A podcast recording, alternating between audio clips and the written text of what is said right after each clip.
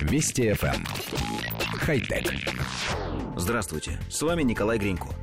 Ежегодно презентуются все более совершенные модели смартфонов с еще большей мощностью, более широким набором функций и продвинутыми камерами. Однако при этом у всех смартфонов есть один серьезный недостаток – хрупкость.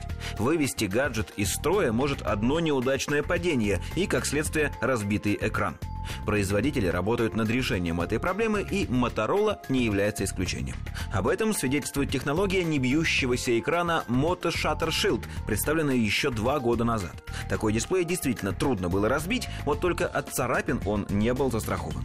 Теперь в компании продолжили работать в этом направлении и сумели запатентовать технологию самовосстанавливающихся дисплеев. Теперь пользователь сможет сам вылечить экран своего смартфона после полученного от него же, от смартфона, уведомления, если на смарт-стекле появляется трещина. Для этого потребуется указать участок стекла, где появилось повреждение и где потребуется нагрев, и на это время перестать пользоваться устройством. Напомним, смарт-стекло представляет собой прозрачный пластик или стекловидный полимер, который с помощью нагрева можно восстановить до первоначального состояния. Правда, это относится только к царапинам. Если же отколется кусок стекла, то самовосстановиться смартфон уже не сможет.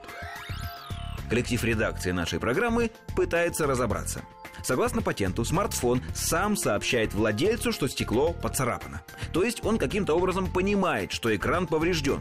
Но где именно находится царапина, программа почему-то определить не может, и пользователь должен самостоятельно указать на это место, ткнув в экран пальцем.